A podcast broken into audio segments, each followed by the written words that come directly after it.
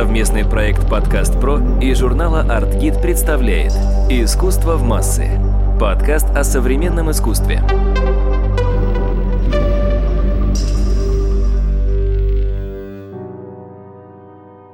Здравствуйте, меня зовут Мария Кравцова, я шеф-редактор «Аркида», и это подкаст «Искусство в массы». Сегодня мы поговорим о профессии куратора, о том, как она появилась, и о том, какими принципами должен руководствоваться человек, который выбирает для себя эту профессиональную стезю. И гость нашей студии – один из самых знаменитых кураторов России – Андрей Ерофеев.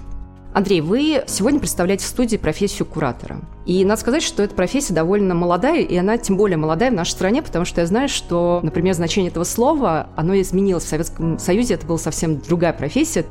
Кураторами назывались люди из органов, которых представляли следить за теми или иными социальными или культурными группами.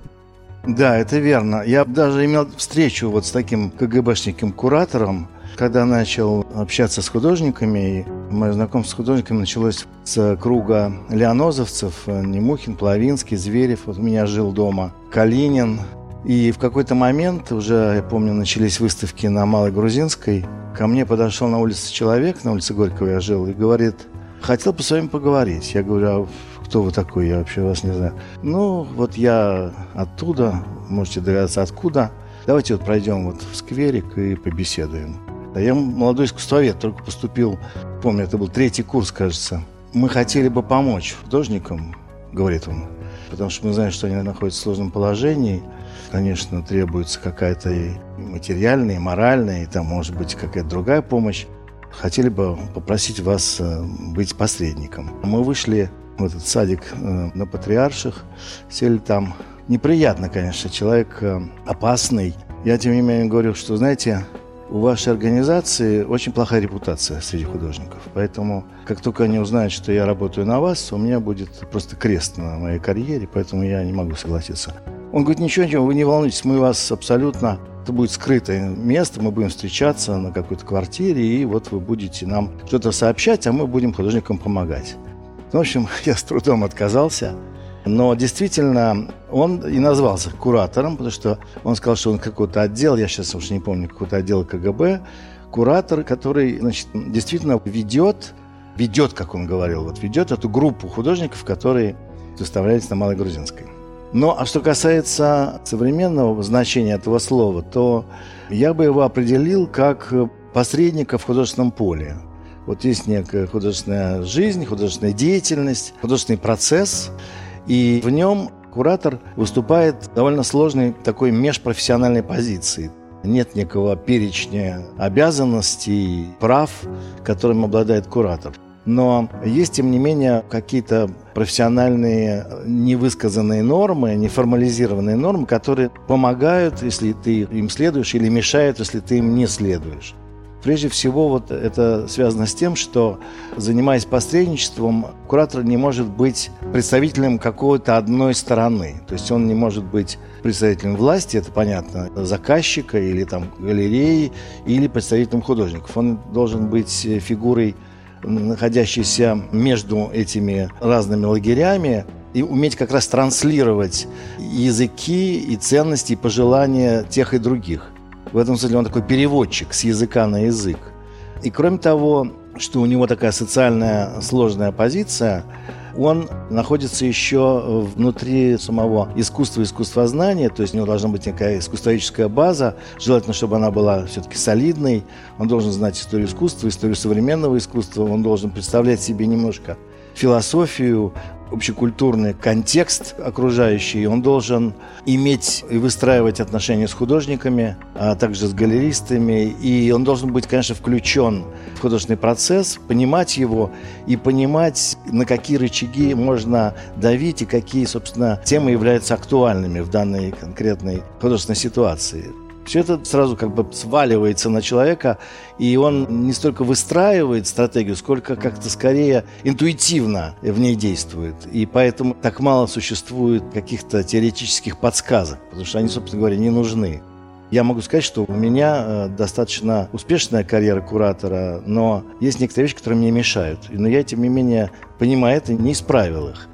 Например, я знаю, что куратор, естественно, должен владеть многими иностранными языками. Совершенно обязательная часть его работы. Но у меня есть вот активный французский, почти мой родной, но это фактически единственный мой язык, иностранный. Кроме того, я знаю, что куратор должен быть артистичным человеком. Он э, должен уметь не просто как-то представлять проект, теоретически его обосновывать или там как-то прописывать, и прописывать, в частности, на каком-то очень понятном языке, вести экскурсии и так далее, но он должен еще уметь соответствовать какому-то артистизму, непременно присущему художникам. Вот этого артистизма, умения задавать какие-то перформансы на тусовку у меня совершенно нет. И это мне сильно вредит, я это понимаю. То есть я как бы тушуюсь. Но, тем не менее, не пытаюсь этого исправить, потому что, ну что же, вот действую скорее импульсивно. Так вот, значит, с одной стороны, есть вот эта вот трансгрессия профессии, которая делает куратора, на мой взгляд, дилетантом. Он, собственно говоря, не должен быть погружен ни в одну ценность, ни в одни нормы. Должен перепрыгивать эти нормы. Он должен понимать и какие-то конкретные темы, как, например, заниматься развеской картины, там, экспонировать инсталляции, или он должен был подключен к дизайну, к пониманию, как выстроить э, маршрут выставки и, и решить контекст работы, тем более, что контекст работы сейчас э, зачастую входит в понятие самой работы. И, соответственно, куратор в последнее время становится как бы негласным соавтором или одним из соавторов художника – у меня сплошь и рядом это происходит.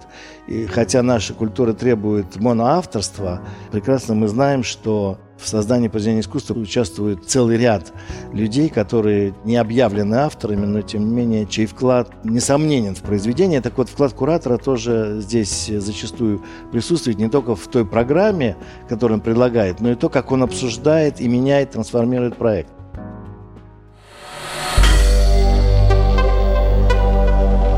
Совместный проект «Подкаст Про» и журнала «Артгид» представляет «Искусство в массы» – подкаст о современном искусстве.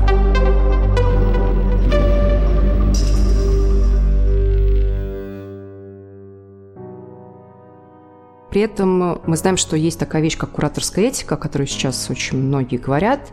И они говорят о том, что фигура куратора изначально связана с властью.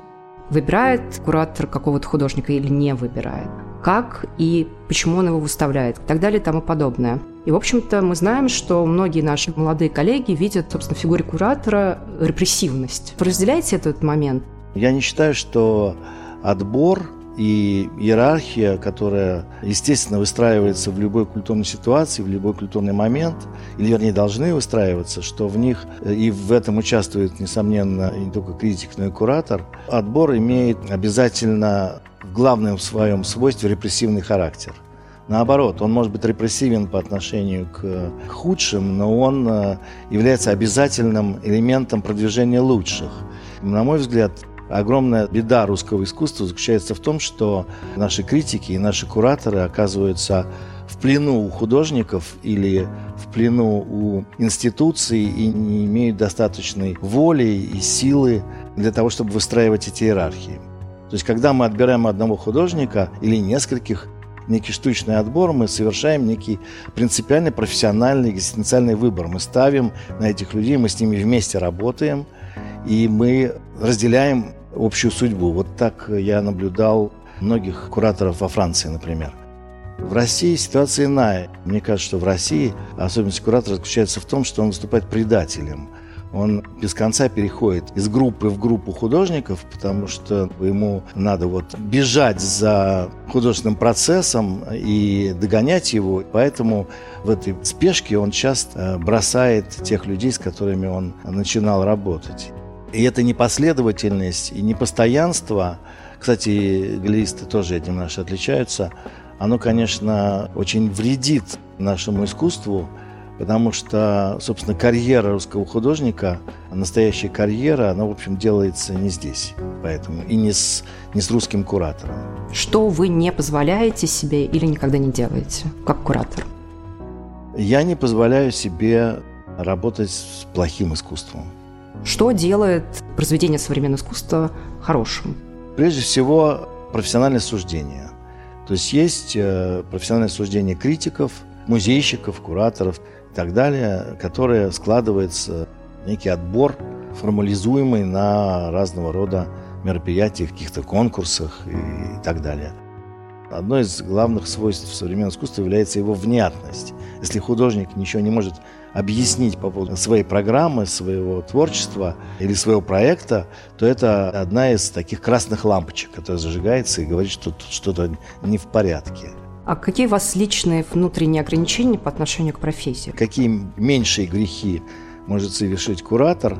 Наверное, плохое знакомство с материалом. То есть недостаточно понимания того материала, которым он работает. То есть можно ведь не обязательно, понимаете, кидаться на самых выдающихся и лучших художников. Надо понимать свой уровень. Вот и если вы не способны охватить творчество Кабакова, то лучше за Кабакова не браться. Можно браться за другого художника попроще. Вот взяться за Кабакова предварительно не изучив материал и не постараться сформулировать свою позицию и не обсудить ее с художником, вот это уже для меня, например, вещь непостижимая. Я считаю, что куратор не является слугой художника ни в коем случае и не может быть подчинен тем представлениям или концепциям, которые художник имеет сам о себе, но совершенно очевидно, что те концепции, которые он выдвигает, он должен их артикулировать и обсуждать с художником. В российской ситуации меньше всего кого должен слушать, кому должен подчиняться художник, это, конечно, власти и институции. Здесь, конечно, их репрессивный характер, он очевиден и все более и более проявляется, и поэтому куратор, конечно, по идее должен выступать защитником некого корректного показа творчества, потому что ныне репрессия заключается не в том, чтобы запретить художника. Нет, как правило, никто, если не брать исключительные случаи, допустим, Пусирает, как правило, никто из наших художников не запрещен к показу полностью, но какая-то определенная часть творчества является нежелательной. И вот тут э, надо бороться за то, чтобы этого не происходило. Ну вот могу дать пример. У меня была э, одна из первых моих проблем при возвращении цензуры в наше художественное поле было выставление картины Александра Косолапова «Иконы икры» где была изображена плоскость, покрытая черной икрой, фотография, на которой было фотомонтажом наложено изображение золотого оклада. Но это работа, которая взаимодействовала с Энди Уорхолом. Так вот, эту работу сняли с моей выставки.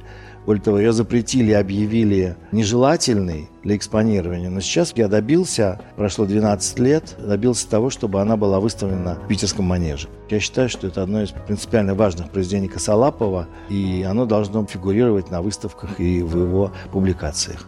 Андрей, спасибо за содержательный разговор. Я сразу признаюсь нашим слушателям, что расстаемся мы с вами ненадолго. В следующий раз мы поговорим о цензуре в искусстве, о том, какой она бывает и как с ней бороться.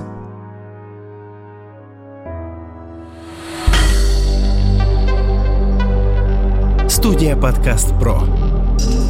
Производство профессиональных подкастов.